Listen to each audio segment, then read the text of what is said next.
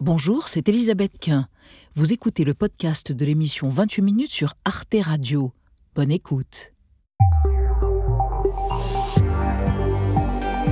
Bonsoir, bienvenue dans 28 minutes. L'actualité, c'est la montée de l'extrême droite en Europe, confirmée par la victoire du parti d'extrême droite hollandais de Gerd Wilders aux législatives jeudi dernier, ce qui semble réjouir Marine Le Pen, la patronne du Rassemblement national. Je me félicite de cette victoire parce que euh, Gerd Wilders et son mouvement euh, souhaitent que euh, l'on puisse euh, à nouveau maîtriser une immigration qui est considérée par beaucoup de peuples européens comme en même temps massive et aujourd'hui totalement anarchique. Six pays européens sur 27 sont désormais gouvernés ou dominés par l'extrême droite et son programme anti-immigration, climato-sceptique ou populiste, identitaire et anti-Europe. Alors précisément, quelle doit être la réponse de l'Union européenne? On en débattra ce soir avant de retrouver dans la dernière partie de l'émission Marie Bonisso et Xavier Mauduit. Bonsoir, Bonsoir Elisabeth. Bonsoir tous les deux. De quoi parlez-vous Xavier? Gérard Collomb est mort, il fut pendant 19 ans maire de Lyon. Il a confié vouloir être inhumé pas très loin d'Édouard Herriot, lui aussi grand-maire de Lyon. Et eh bien, évocation de cette figure de la vie politique sous la Troisième et la Quatrième République. Et vous, Marie? Eh bien, moi, je vous propose d'oublier le yoga, la méditation pour se détendre. Aujourd'hui, on fait de l'apnée. Petite démonstration tout à l'heure de ce sport silencieux en pleine expansion. Un sport, donc. À tout à l'heure. Et pour commencer, nous recevons un scientifique convaincu que l'homme est un animal qui pense avec ses doigts. Dorian Chauvet, chef adjoint du service de neurochirurgie à la Fondation Rothschild à Paris. Chauvet publie un éloge de la main en 90 portraits. Magnifique ouvrage. Il est notre invité. C'est parti.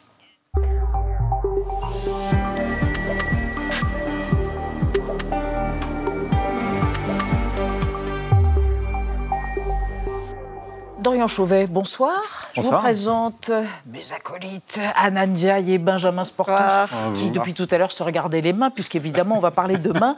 Or, vous êtes un brillant neurochirurgien. On s'attendrait donc à ce que vous publiez un opuscule sur les mystères fascinants du cerveau, mais non, ce sont les mains qui ont retenu votre attention vigilante et voire euh, obsessionnelle Je pense que c'est une attention pragmatique principalement, parce qu'on on a beau commencer ce métier en imaginant euh, fantasmer de pouvoir découvrir les mystères du cerveau. Non, c'est pas ça le sujet. Donc c'est peut-être plus simple pour moi de me diriger vers les mains. C'est ça. Voilà, et voici l'ouvrage Histoire de nos mains en 90 portraits étonnés au Cherche Midi. On va en reparler avec vous, Dorian Chauvet, mais d'abord votre portrait réalisé par Olivier Boucreux, qui en sait long sur vous. La neurochirurgie, les mains, les gens, c'est la règle de trois de Dorian Chauvet neurochirurgie ou chirurgie des systèmes nerveux central et périphériques. Cette spécialisation d'Orient Chauvet le Castel-Roussin l'a choisie à la trentaine, après un externat à la faculté de Limoges, un internat à Paris 5, un clinica à la Pitié-Salpêtrière et une révélation, la dissection anatomique. Neurochirurgien, c'est son métier, un beau métier qu'il exerce depuis 2011 dans différents services de la Fondation Rothschild et qui lui a permis de réaliser la première étude clinique au monde sur l'abord transoral assisté par robot. Nous avons développé une technique chirurgicale innovante passant par la bouche à l'aide d'un robot chirurgical qui s'appelle le Da Vinci. Euh, ce dernier présente plusieurs avantages et notamment une excellente visualisation en trois dimensions. Aujourd'hui chef de service adjoint au sein du département neurosciences, Dorian Chauvet s'est intéressé aux mains, aux siennes, aux nôtres. Il le sait bien, étymologiquement le mot chirurgie vient du grec chirurgia, soit activité manuelle. L'idée a commencé à germer à 28 ans quand jeune médecin mélomane, il a décidé de passer de la guitare au violoncelle, est entré dans la boutique du luthier François Ettori et l'a vu travailler avec ses mains. Je pense que c'est encore rattrapable, il est neuf. Hein. Pour portraitiser au mieux les 90 paires de mains qu'il décrit dans son livre, il a rencontré des gens de tous bords, tout poil, toute profession, et leur a fait parler, à l'époque de l'intelligence artificielle, de cet indispensable outil de travail et de création d'Emmanuel Laborie et sa langue des signes, à Pierre Hermé, le célèbre pâtissier qui parle de beauté dans les détails portés par la main, de Vincent de Dienne et ses mains qui ont plus de force au théâtre que dans la vraie vie. Ne riez pas, ce n'est pas de l'humour. À Muriel Burard, la relieuse qui répare avec ses mains ce que des mains ont érodé. Jusqu'au souvenir ému de Cabu et ses mains, armes d'information et de dénonciation massive. Dorian Chauvet, neurochirurgien, écrivain, à portée de main. C'est la première chose que vous regardez chez quelqu'un, ses mains? Une sorte de projection euh, à la fois Ça peut attirer mon regard, mais pas nécessairement, non. Non, c'est le regard. Donc, précisément. Euh, les mains ne mentent jamais, c'est ce que disait Rodin, le sculpteur Auguste Rodin. Vous, vous êtes du même avis? Oui, ce d'autant que je pense que quand on les utilise, elles peuvent jouer un peu le rôle de traîtresse de nos âmes. C'est-à-dire qu'un chirurgien, il opère volontiers comme il est dans la vie. Et j'ai eu des échanges équivalents, par exemple, avec une pianiste, Chani Di Luca, qui disait un peu la même chose, à savoir qu'on joue comme on est, on opère comme on est. Donc on peut déceler dans la gestuelle des mains euh, les peureux, les aventuriers, les craintifs, euh, etc. Euh, vous êtes amoureux du beau et du bon geste. Euh, quand on pense au beau et au bon geste, on pense aux gens qui font des choses avec leurs mains, euh, comme une chanson de geste précisément. Je crois que votre grand-père était bourrelier. Il fabriquait des colliers avec du cuir, du cuivre et différents matériaux pour mettre autour du cou des chevaux, c'est ça? Exactement. J'ai un grand-père que je n'ai pas connu, mais qui était bourrelier et qui a laissé quelques instruments d'ailleurs dans la famille. Donc peut-être qu'il y a cet artisanat en moi, génétique peut-être. Et, la question du, beau geste et du, bon geste, elle, est deux entités qui sont assez intriquées en fait, pas si simples à, discerner. Mais moi, j'ai tendance à penser que quand le geste est beau, bien souvent, il est aussi efficace. Et donc, bon. Alors, il y a un débat, ça fait 2500 ans que ça dure. L'homme pense parce qu'il a une main. Anaxagore, 5e siècle avant Jésus-Christ, et Aristote qui pensait le contraire. L'homme a une main parce qu'il pense. On réunit, on les articule, le cerveau et la main, à échelle égale. Les deux permettent de peser et de penser le monde, c'est votre point de vue? Complètement. Si on veut sortir de la vision très physiologique euh, qui fait que la main est euh, commandée par le cerveau, par le système nerveux, on se rend compte, et c'est la, richesse de tous les témoignages que j'ai pu récupérer, que euh, non, beaucoup de personnes pensent qu'au contraire, c'est leur main qui guide tout, que ce soit un peintre, que ce soit un musicien, un, sculpteur, un luthier, bien sûr. Et c'est cette richesse que je suis allé explorer, interpeller, et avec notamment l'idée que parfois qu'on laisse la main euh, agir toute seule en pensant à autre chose. Absolument. Rappelez-nous justement l'architecture de cette main, elle est quand même incroyable. Vous dites c'est d'une précision, d'une minutie qu'on oublie. Oui, complètement. Nous, on voit la, coquille extérieure. Hein, et puis en plus, elles sont tellement, euh, on est tellement habitué à nos mains pour faire les gestes les plus euh, banals de la vie quotidienne. Or, à l'intérieur, c'est tout à fait savant. Moi, ça me fait penser au, dessin anatomique de, de, Léonard de Vinci avec euh, tout un système de poulies, de câbles, de tendons qui permettent euh, toutes ces 27 os, c'est ça, vous dites 21 27 muscles. os, 21 muscles, trois nerfs principaux. Exactement. c'est une belle architecture. Il y a parmi les gens qui parlent de leurs mains un champion paralympique de tennis en fauteuil qui dit du jour au lendemain, mes mains sont devenues mes pieds. Et oui, ce qui veut dire par là, c'est que ses mains qui lui permettaient de servir et de jouer l'aident également à se déplacer. Donc la main est devenue à la fois la main qui joue et la main qui remplace le pied, qui fait tourner la roue. Exactement, ça, demande une dextérité qui est assez fascinante. Et Michael Jérémias euh, conclut justement son, son, témoignage de manière assez drôle avec son frère qui lui disait Mais de toute manière, tu as un trop mauvais jeu de jambes. Alors, un témoignage extrêmement intéressant qui vous a passionné, c'est celui de Emmanuel Laborie, qui use de la langue des signes et la main devient langage. Et ça, c'est quelque chose qu'on a tendance à oublier. Complètement, on, le connaît un petit peu euh, par le truchement des policiers, des militaires qui ont des codes, ou euh, pilotes de chasse par exemple, qui communiquent avec euh, les gens sur la piste de décollage. Mais ce qui était fascinant avec Emmanuel, c'est de découvrir notamment ben, l'avant et l'après la découverte des langues des signes. C'est-à-dire qu'elle a grandi dans une famille où au départ, il n'y avait pas cette, cette moyen de communication. Et quand elle a découvert ce monde, bah, c'était tout un monde justement qui s'ouvrait devant elle de possibilités et de possibles et de langage. Alors, vous opérez, vous opérez, puisque vous êtes neurochirurgien, et on va évoquer avec vous et avec Anand l'usage ou l'utilisation de la robotique dans les opérations. Et oui, car en France, le CHU de Nice est devenu la référence en matière de chirurgie robotique. L'hôpital dispose de deux blocs opératoires équipés des robots d'Avinci dont vous parliez dans le portrait. Et il forme même les chirurgiens qu'ils souhaitent à ces nouvelles techniques. Alors concrètement, le chirurgien est installé derrière une console à quelques mètres du patient. Il va ensuite piloter le robot avec ses mains, mais aussi avec euh, ses pieds. Et aujourd'hui, on opère sans difficulté le foie, le pancréas, les cancers des poumons, les cancers urologiques ou encore l'endométriose. Alors pour les médecins, eh bien, l'avantage est de pouvoir atteindre certaines zones du corps qui sont peu accessibles. Et pour les patients, eh bien, les incisions sont beaucoup plus petites, les actes peu invasifs, c'est donc moins de douleur et un temps de récupération plus rapide. Dorian Chauvet, on l'a vu donc avec la chirurgie robotique, on utilise quand même ses mains, même si elles sont utilisées différemment. Est-ce qu'on peut penser qu'à l'avenir, un robot pourra complètement remplacer le chirurgien? J'ai prêché pour ma paroisse, je dirais non. Non, disons que ce robot, il est fascinant parce que en effet, la gestuelle est, très fluide. On, met les doigts dans les joysticks et il faut comprendre que quand euh, la main de l'opérateur fait 2 cm, en gros, le robot va faire 2 mm. Mm. Donc la précision est bien sûr euh, complètement augmentée et avec une très bonne visibilité. Donc c'est un, moyen technologique fascinant qui sert beaucoup de spécialités. Mais je peux vous faire part d'une petite frustration personnelle, c'est qu'en neurochirurgie, non, c'est pas si simple. Et même si moi j'ai tenté euh, l'affaire il y a quelques années, il y a quelques contraintes techniques euh, qui font qu'on a encore, nous, neurochirurgiens, de longues années devant nous. Et puis, vous avez évoqué ces questions dans une interview récente. Vous disiez, on a besoin de toucher les tissus, du retour haptique. C'est ça? Exactement. Et ça, le robot ne peut pas le faire. Non, pour l'instant, c'est un, défi technologique que la, société qui produit le robot d'Amassi a du mal à gérer. C'est ce retour haptique.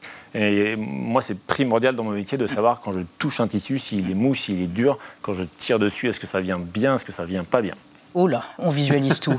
Euh, une dernière question à propos de la main. On a reçu il y a quelques semaines Antoine Meignier, un homme qui est atteint de la maladie de Charcot, qui est donc incurable, et qui nous disait, à propos de sa main et de ses mains précisément, c'est le siège de ma dignité. Le jour où je ne pourrai plus, il a beaucoup d'humour, me torcher, me gratter, essuyer la bave autour de ma bouche, je demanderai qu'on m'euthanasie, car ça voudrait dire que je suis dépendant.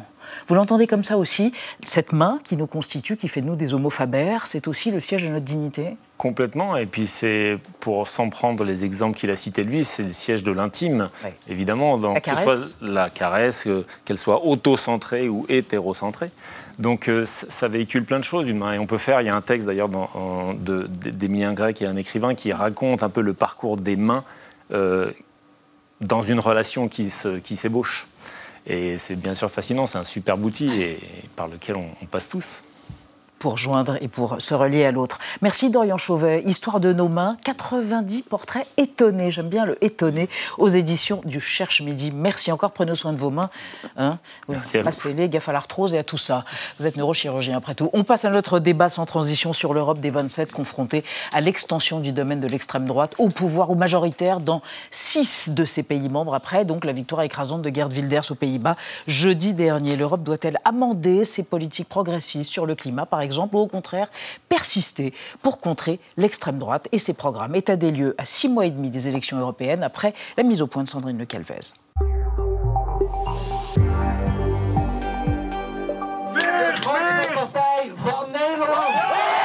Gert Wilders savoure sa victoire. À 60 ans, reconnaissable à sa chevelure blond platine, le leader de l'extrême droite néerlandaise a remporté mercredi dernier les élections législatives. Il doit maintenant former une coalition avec la droite pour gouverner et le ton est donné. Nous veillerons à ce que les Pays-Bas soient réservés aux Néerlandais. Nous limiterons le tsunami de l'asile et de l'immigration. Les gens auront à nouveau plus d'argent dans leur porte-monnaie. Cette victoire confirme la poussée de l'extrême droite en Europe. Elle intervient deux mois après l'investiture de Robert Fico en Slovaquie et un an après l'arrivée au pouvoir en Italie de Giorgia Meloni. À l'approche des élections européennes de juin prochain, le chef du gouvernement hongrois, Viktor Orban, en guerre contre Bruxelles, se réjouit de voir le vent du changement souffler en Europe. Marine Le Pen, elle, se sent pousser des ailes. Gerd Wilders et son mouvement euh, sont des alliés euh, du Rassemblement national. Il démontre que de plus en plus de pays au sein euh, de l'Union européenne, d'abord contestent son fonctionnement et souhaitent que l'on puisse à nouveau maîtriser une immigration massive et aujourd'hui totalement anarchique. Alors la victoire de l'extrême droite aux Pays-Bas va-t-elle accentuer le risque de paralysie de l'Union européenne? Comment l'extrême droite parvient-elle à convaincre avec ses programmes anti-Bruxelles, anti-migrants et anti-écologie? Quelle réponse l'Europe peut-elle apporter face à la montée des discours nationalistes et identitaires?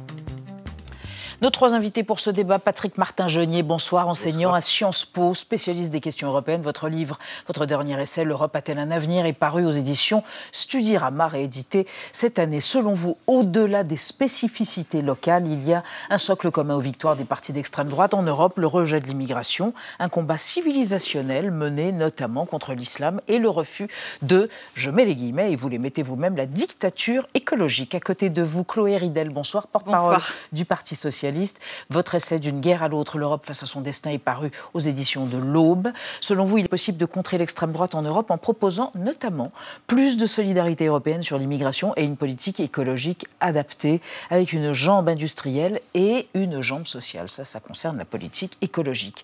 Et enfin, Jean-Sébastien Ferjou, bonsoir. Vous êtes fondateur et directeur de la publication du site atlantico.fr. Selon vous, il est contre-productif de montrer du doigt les pays, les six pays, donc en l'occurrence, qui ont choisi l'extrême droite. Ces partis attaquent le système et plus le système se braque contre eux, plus les citoyens voteront pour ces partis. Et on démarre avec ben, précisément un chiffre pour voir. Euh, Exactement. 6 pays sur 27, euh, c'est le nombre de pays en Europe qui, où l'extrême droite dirige le gouvernement, ou fait partie d'une coalition gouvernementale, ou encore se retrouve parti majoritaire au Parlement. Alors regardez la carte, hein, l'Italie, la Hongrie, la Suède, la Finlande, la Slovaquie et donc désormais euh, les Pays-Bas qui est en attente d'une coalition euh, gouvernementale. Patrick Martin-Genier, est-ce que c'est la même recette qui a permis à l'extrême droite de percer dans tous ces pays, c'est-à-dire anti-immigration, anti-écologie?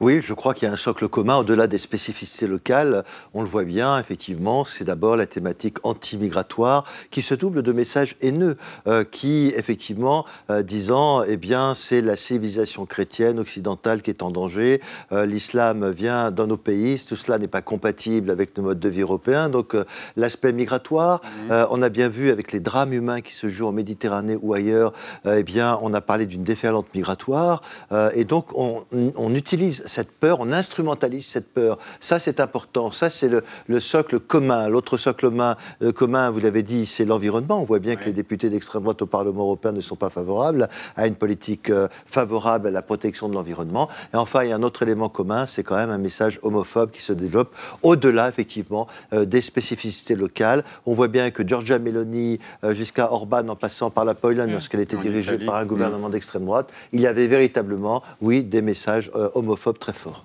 Chloé Ridel, c'est aussi le constat que vous faites, vous, c'est-à-dire que l'extrême droite est en train de marcher sur ces deux jambes-là, anti-immigration et anti-écologie, même si on entend souvent l'économie hein, qui revient en filigrane, le pouvoir d'achat. Oui, l'extrême droite, euh, c'est euh, un rapport pathologique à l'immigration, le rejet de l'écologie, le rejet du féminisme aussi, et elle se nourrit partout en Europe.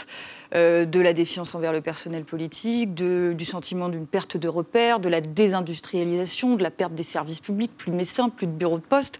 Mais ce qu'on peut voir aussi euh, au fur et à mesure que les extrêmes droites arrivent au pouvoir en Europe, c'est que là où elles sont au pouvoir, elles ne défendent pas ceux qui travaillent ou ceux qui sont pauvres. Je prends l'exemple de la Hongrie, où Viktor Orban est au pouvoir depuis 15 ans. La Hongrie, c'est le pays euh, où les travailleurs ont perdu le plus de salaire, moins 20% en salaire réel depuis le début de la crise inflationniste, par exemple. Rien n'a été fait pour soutenir les salaires des travailleurs. En Italie, parce qu'il a complètement corseté euh, les médias, il n'y a plus de presse libre en Hongrie, par exemple, liberté de la recherche. En Italie, vous avez Giorgia Meloni, l'une des premières choses qu'elle fait, c'est de, supprimer, hein, de supprimer le RSA. Mmh. Euh, Revenu de solidarité active, l'équivalent italien. Voilà, et puis euh, sur, sur mmh. l'écologie, il n'y a rien du tout, mmh. c'est le néant total. Donc c'est beaucoup de postures, l'extrême droite, mais in fine, aucune réponse à ce qui fait le terreau de la colère et, et, du ressentiment. Vous avez réagi à propos de la Hongrie, Jean-Sébastien Ferjou? Oui, parce qu'il y a une presse libre en Hongrie. Il y a autant de diversité en Hongrie, probablement plus d'ailleurs que dans la presse française, quand vous regardez la diversité des Le pays où les médias sont les plus concentrés au monde. La propriété des médias est le plus concentrée au monde. Non, non, je vous assure. Il y a une presse, il y a une presse libre, il y a une presse libre en Hongrie. Mais justement, le cas de la Hongrie est assez intéressant parce que qu'il puisse y avoir des aspects détestables ou qu'on ne partage pas la vision politique de Viktor Orban, euh, moi je le comprends parfaitement. En revanche, ne racontons pas n'importe quoi. Même chose sur l'homophobie. Je doute que Gerd Wilders soit homophobe. Enfin, ça paraît un, peu, un peu, Oui, mais enfin, vous dites que c'est constitutif de l'extrême droite. il, me semble, il me semble à l'inverse. Il me semble à l'inverse que précisément, il y a aussi une inquiétude dans un certain nombre de milieux homosexuels par rapport à l'islamisme, notamment en Scandinavie. Donc, même chose, ça me paraît. Mais c'est surtout ce que je trouve totalement absurde, c'est de vouloir à tout prix considérer qu'il faille lutter contre l'extrême droite comme si c'était l'objectif en soi. Le sujet n'est pas celui-là. Le sujet, c'est gérer les attentes des citoyens. Alors j'entends dans ce que vous dites que vous avez des propositions dont je vous rejoins là-dessus. Mais sur la Hongrie, mm. regardez sur la Hongrie, parce qu'il y a quand même un deux poids, deux mesures permanent. Personne ne dit rien à l'Espagne. L'Espagne est dirigée par un Premier ministre espagnol. Elle a une trajectoire budgétaire qui est calamiteuse, bien pire que celle de l'Italie. Mais comme l'Espagne pense bien, l'Europe ne dit rien. Mm. Même chose. Là, vous avez, vous n'avez, il ne vous a pas échappé qu'il y a beaucoup de manifestations en Espagne. Le Premier ministre espagnol s'assoit sur la constitution espagnole qui interdit spécifiquement les amnesties à catégorie générale. C'est pourtant ce que M. Sanchez fait par ailleurs en, en, en, disant aux Catalans je vous achète vos votes puisque si je, vais supprimer 20% de la dette catalane reprise par l'État central. Donc je pense que ce qui horripile les citoyens, ce n'est pas en soi, ou ce qui, c'est pas d'ailleurs que ce soit mm. l'immigration en tant que telle, c'est la, la faillite intellectuelle des élites mainstream depuis 40 ans ou 50 ans et le deux poids, deux mesures permanent. Patrice Martin-Genier, vous... Écoutez, je suis stupéfait par ce que j'entends. Euh, où est la presse libre en Hongrie Quand on fait citer les sites, les derniers sites euh, par Internet, la presse libre, elle n'est plus, euh, elle n'est plus autorisée à fonctionner. la Hongrie est sous le coup de mesures de sanctions de la part de la Commission européenne pour infraction à l'état de droit. même chose, on, peut... Oui, non, mais deux poids, de mesures permanentes. il n'y a pas deux poids, de mesures permanents. Et donc, effectivement, il a fait inscrire dans la Constitution un couple, par exemple, c'est une femme et un homme. Donc, et les gens qui euh, se disent euh, donc homosexuels n'ont plus le droit de défendre leurs droits. On est dans un pays soumis à, une restriction, à des restrictions, premièrement. Il y a des gay pride mais Non, mais, euh, laissez-moi terminer, si vous voulez. Mais pas, en racontant n'importe quoi. C'est vous, monsieur, qui racontez n'importe quoi aujourd'hui. Je vous rappelle que la Hongrie, mm. elle est sous infraction de la Commission européenne, car ce n'est plus un État de droit, c'est un État illibéral. Premièrement, la presse. Deuxièmement, les magistrats ne sont plus indépendants. Alors, parlons-en. Non, mais juste parce que c'est important, parce qu'on entend tellement de choses. encore une fois, moi, il y a des tas de choses dans la vision de Victor Orban qui ne me conviennent absolument pas. Donc, ça n'est pas en soi parce que je. Le défendre ce soir?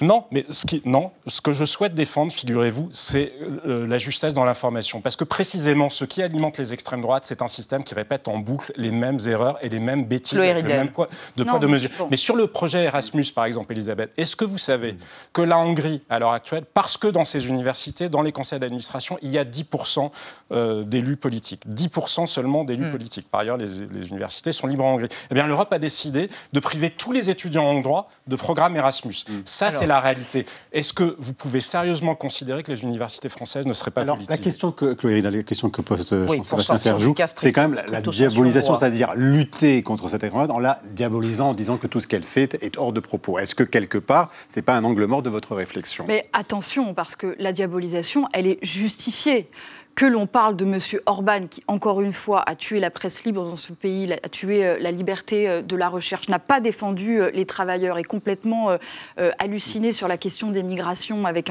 des propos racistes qui sont... Élargissons, On a raison de diaboliser. Mais par contre, il faut répondre au fondement mmh. du vote d'extrême droite, qui, je le répète, euh, se construit sur euh, euh, eh ben, la destruction des emplois, la perte des emplois de qualité dans les territoires du fait de la désindustrialisation, etc. etc. Et puis il faut démonter leur programme. si on parle d'écologie. Prenons un exemple très concret. Exactement. Comme, regardez au Danemark, où il y a un gouvernement sociodémocrate qui a un peu emboîté le pas aussi à ce que faisaient les, populistes juste avant elle. c'est un peu ça ce qui s'est passé. Est-ce que pour vous, elle va dans le mauvais chemin Je prends l'exemple de l'Italie. Euh, l'extrême droite est au pouvoir en Italie. le Danemark, Chloé vous avez, eu récemment, vous, avez, vous avez eu récemment euh, ce qu'on a appelé une crise à Lampedusa avec l'arrivée de 8000 migrants.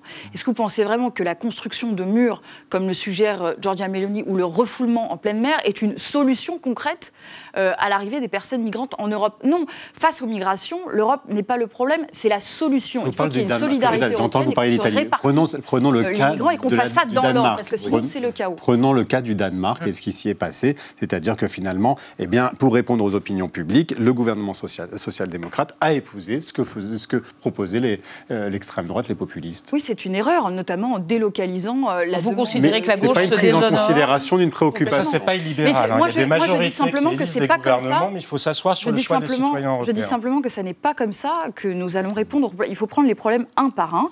Sur l'immigration, il y a un chaos dans la façon dont on accueille les gens, et ce chaos, il est créé par toutes les barrières qu'on met dans les pieds des personnes qui arrivent sur notre sol étranger. On ne leur permet pas de travailler, on ne leur permet pas d'avoir accès à un logement. Donc il faut pouvoir organiser ces flux, bien les répartir et bien intégrer les personnes. Sur l'écologie, l'extrême droite en fait un sujet identitaire. Peut-être on va y venir après. on, va, y venir après, mais euh, Patrick Martin-Génier, sur le cas précisément du Danemark, d'un gouvernement qui, pour tenter de contrer euh, la progression de l'extrême droite, adopte euh, une politique plus dure, plus radicale, même certains disent, par rapport aux migrants. Qu'est-ce que vous pensez? Est-ce que ce gouvernement se déshonore ou est-ce que c'est une manière de faire Non, je ne pense pas qu'un gouvernement puisse se déshonorer en prenant en compte les préoccupations de la population, qu'il soit social-démocrate ou conservateur.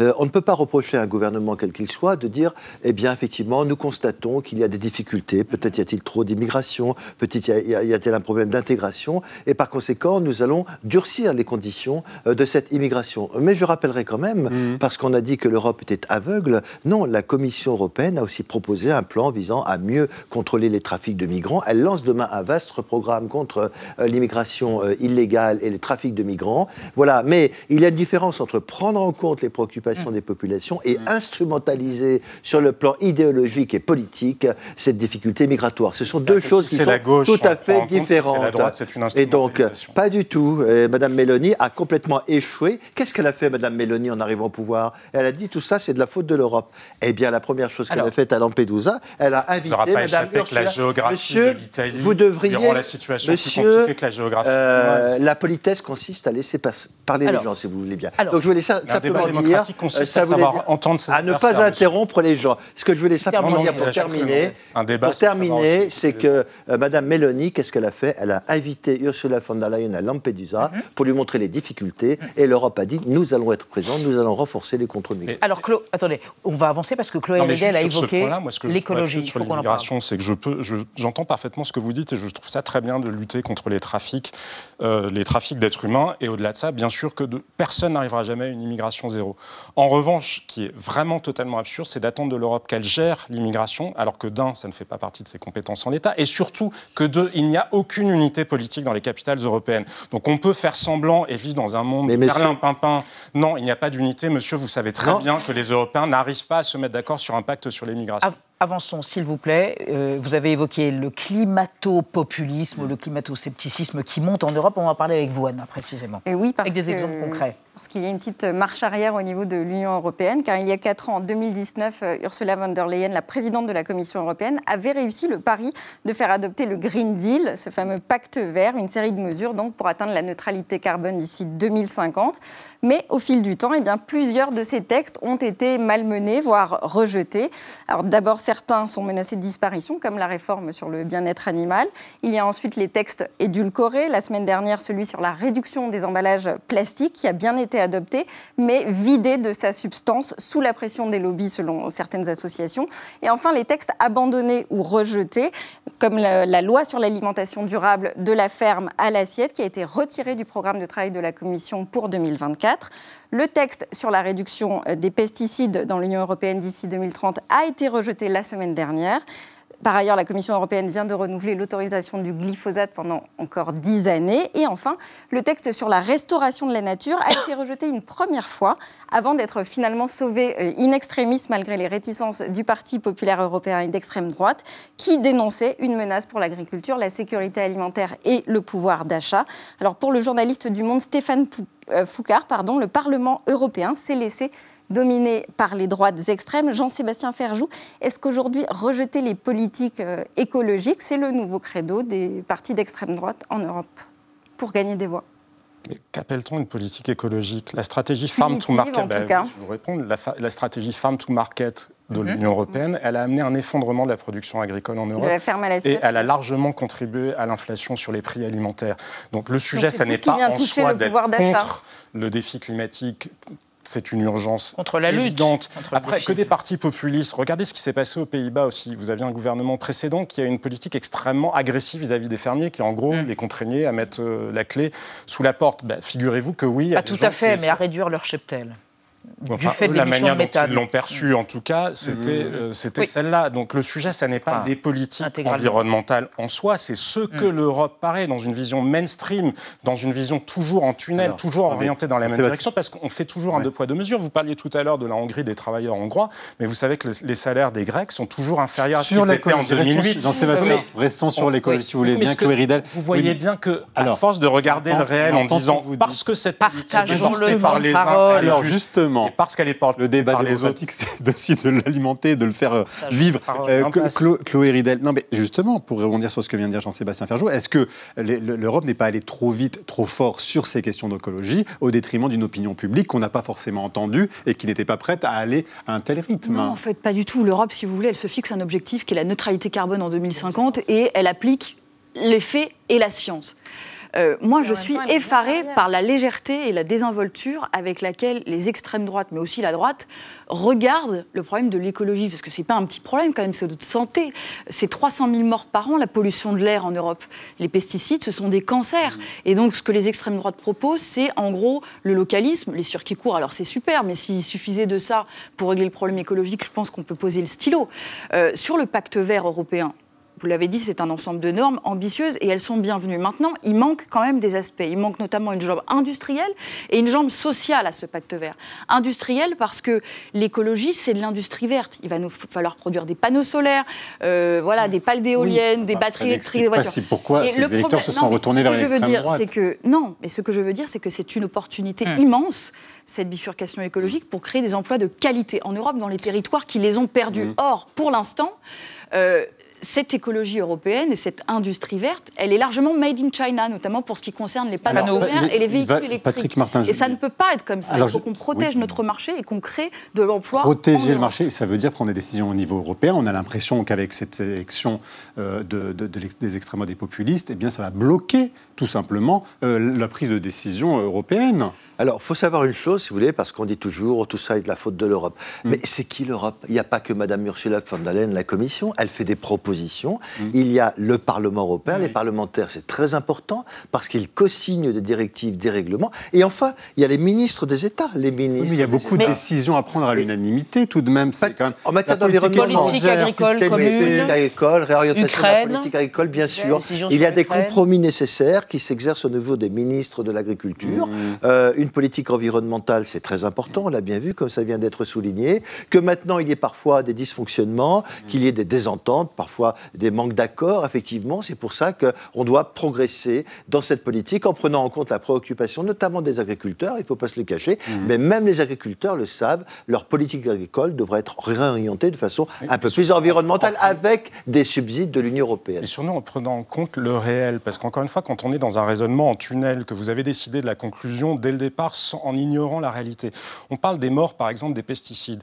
Mais vous savez, il y a des études qui montrent aussi que s'il n'y a pas de pesticides, dans ce cas-là, il y a beaucoup moins de productivité agricole et il y a aussi une hausse en flèche des coûts de l'alimentation. Une mauvaise alimentation pour les gens qui n'ont pas les moyens de s'alimenter, ça veut dire qu'ils mourront d'autres choses. Et donc c'est l'ensemble de ces choses-là qu'il faut arriver à prendre en compte. Et malheureusement, trop souvent, trop souvent en matière d'environnement, on fait des calculs à court terme en ne regardant qu'un aspect des choses, alors que évidemment que c'est un sujet qu'il faut prendre en compte. Le sujet qui transcende les autres. Vous préférez mourir parce que vous n'avez pas. la lutte euh, contre le cancer. Le cancer. J'entends parfaitement ce que vous dites. Euh, le problème, c'est qu'on a des extrêmes droites qui, si vous voulez, nous traitent de fanatiques euh, écolos toute la journée et font preuve d'une désinvolture et ne, pas, voilà, ne, vont pas dans le fond des choses et n'ont rien à proposer sur le sujet et font même du combat contre l'écologie un combat identitaire et culturel en disant sur les vous les, les ceux qui sont pour le progrès écologique tout simplement vous voulez changer notre mode de vie, vous menacez nos, existences. Vous avez Willy Schrein qui va se présenter pour les chasseurs,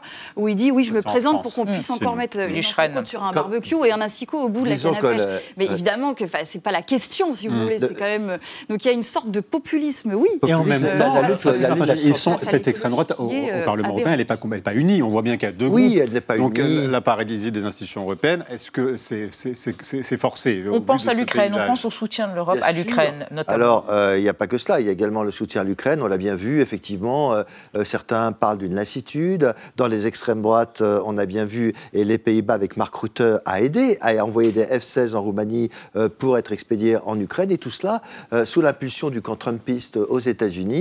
C'est comme en matière d'environnement, en fin de compte. On voit bien que les extrêmes droites sont lassées et on voit bien également que l'aide à l'Ukraine risque d'être mise en cause lors des prochaines. soutiendrait l'Ukraine voilà, et Giorgia Meloni a soutenu en permanence officiellement, mais on sait très bien que non, mais monsieur, euh, tout le monde le dit, tout le monde le dit que les élections européennes sont un enjeu fondamental, notamment ah, pour l'aide à l'Ukraine. alors Pardon?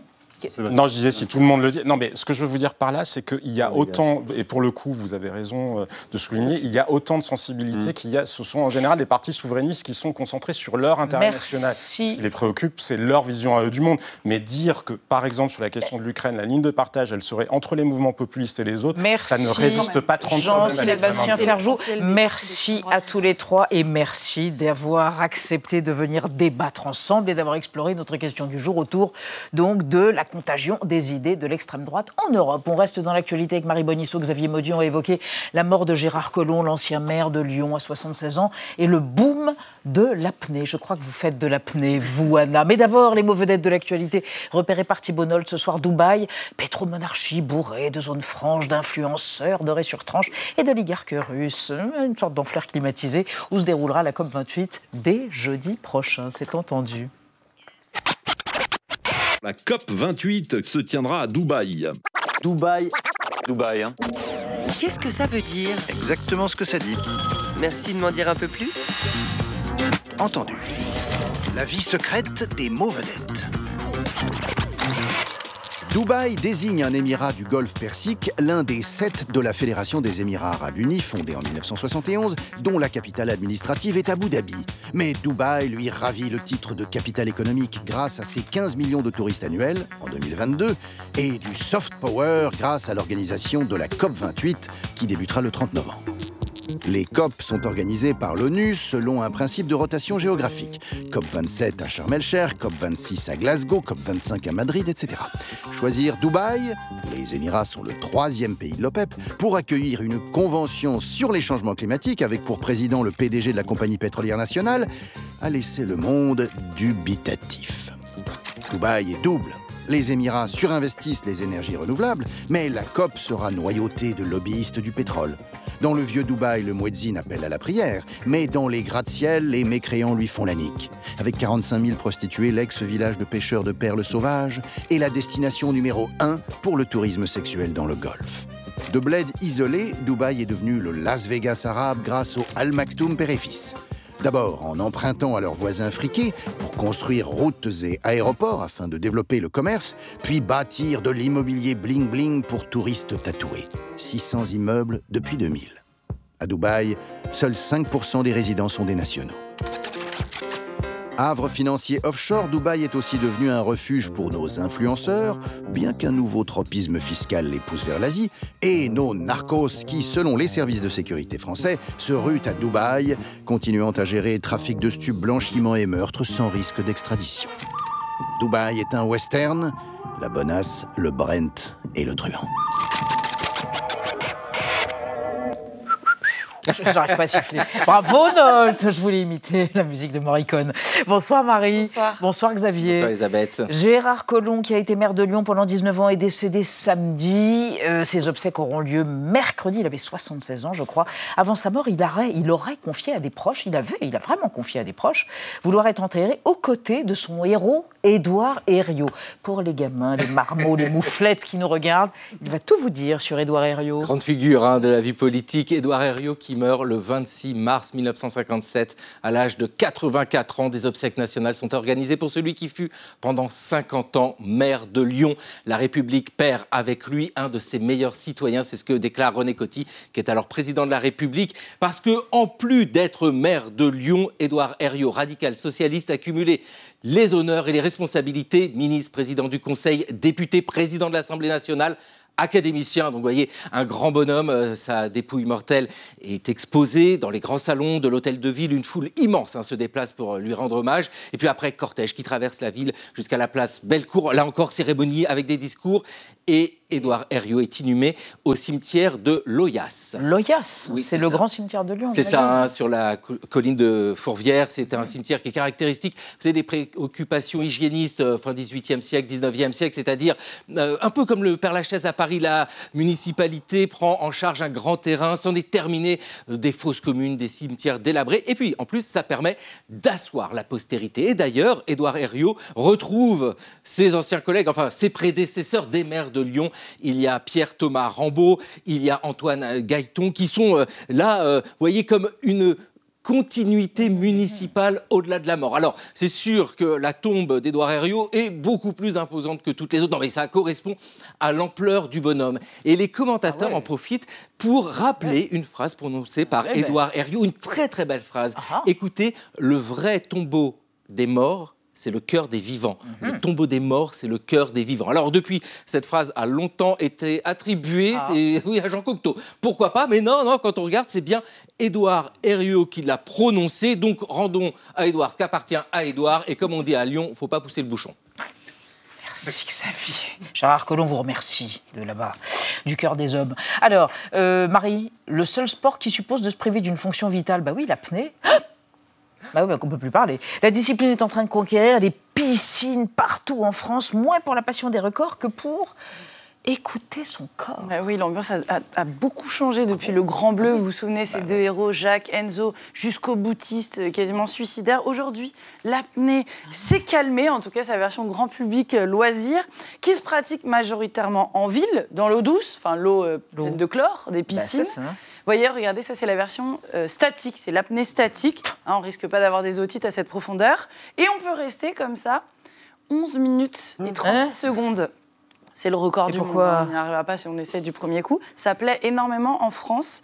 Juste un chiffre, en une petite décennie, c'est un sport très jeune, hein. on est passé de 1000 à 24 000 licenciés d'apnée. Ça ne cesse d'augmenter. Vous avez le journal Le Monde qui racontait il y a quelques jours que euh, certains clubs affichent des listes d'attente de plusieurs années pour pouvoir s'inscrire et faire de l'apnée. Un boom, un vrai boom, que le magazine Society relie aux tendances du moment, ah écologie et quête du bien-être, du bien-être personnel euh, surtout.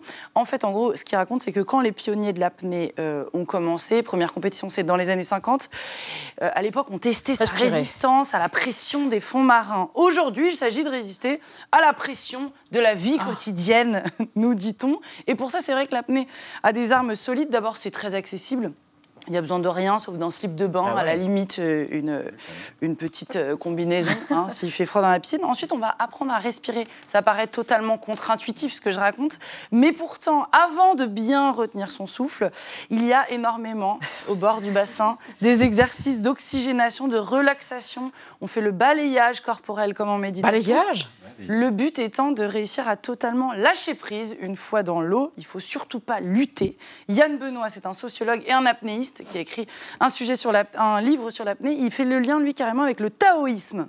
Ce qu'il explique, c'est que les apnéistes pratiquent le non-agir, le non-être. On ne fait rien sans le faire exprès. C'est très détendant. D'ailleurs, vous le savez, on a gardé nos réflexes de mammifères euh, marins. Nous étions dans l'eau il y a très longtemps. Mmh. En fait, dès que vous mettez la tête sous l'eau, même sans rien faire, votre rythme cardiaque va diminuer. Les très grands champions d'apnée arrive à descendre à moins de 20 battements par minute. C'est pour ça que culturellement, vous avez cette nouvelle image de l'apnée comme un sport sain et même quasiment artistique hein, qui a été propulsé par euh, les réseaux sociaux et les drones sous-marins qui rendent ça très euh, photogénique. Regardez notamment cette vidéo qui a fait date dans l'histoire de l'apnée.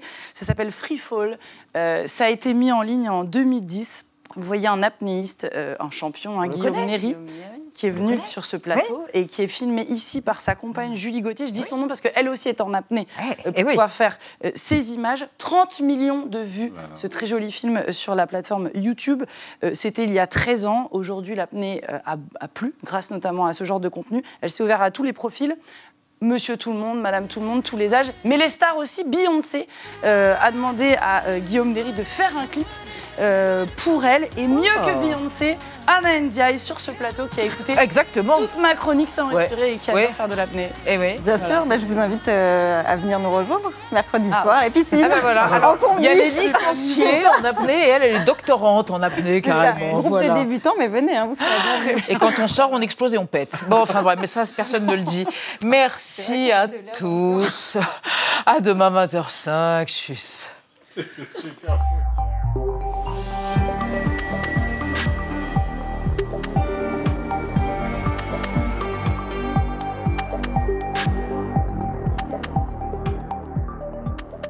Retrouvez le podcast de 28 minutes sur toutes les plateformes de podcast et sur arteradio.com. Et pour soutenir l'émission, abonnez-vous, commentez, critiquez, mettez des étoiles et partagez le podcast avec vos proches.